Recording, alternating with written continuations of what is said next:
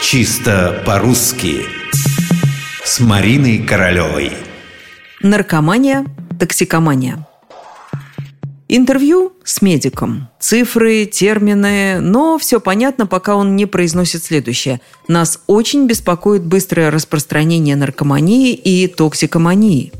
Я задумалась, что бы это могло значить. Слова знакомые, к сожалению, всем хорошо известные. А вот произносятся они как-то непривычно. Человек сразу видно грамотный, в невежестве не заподозришь. Стала спрашивать знакомых врачей, как они произносят слова «наркомания» и «токсикомания». И вот что выяснила. Все они просто поголовно обучены говорить о токсикомании и наркомании. Так говорили те, кто учил их в мединституте, так говорили там, где они потом работали. В общем, такое корпоративное ударение. Насколько мне известно, и в психиатрии тоже часто говорят не о маниях, а о маниях. Так и произносят. Бывают разные виды маний. Объяснить это трудно. Вспомните, как э, говорим мы с вами, у него мания величия. Мания от греческого «мания» – безумие, страсть, влечение. В сложных словах эта часть «мания» означает любовь, сильное пристрастие, болезненное влечение к тому, что содержится в первой части слова.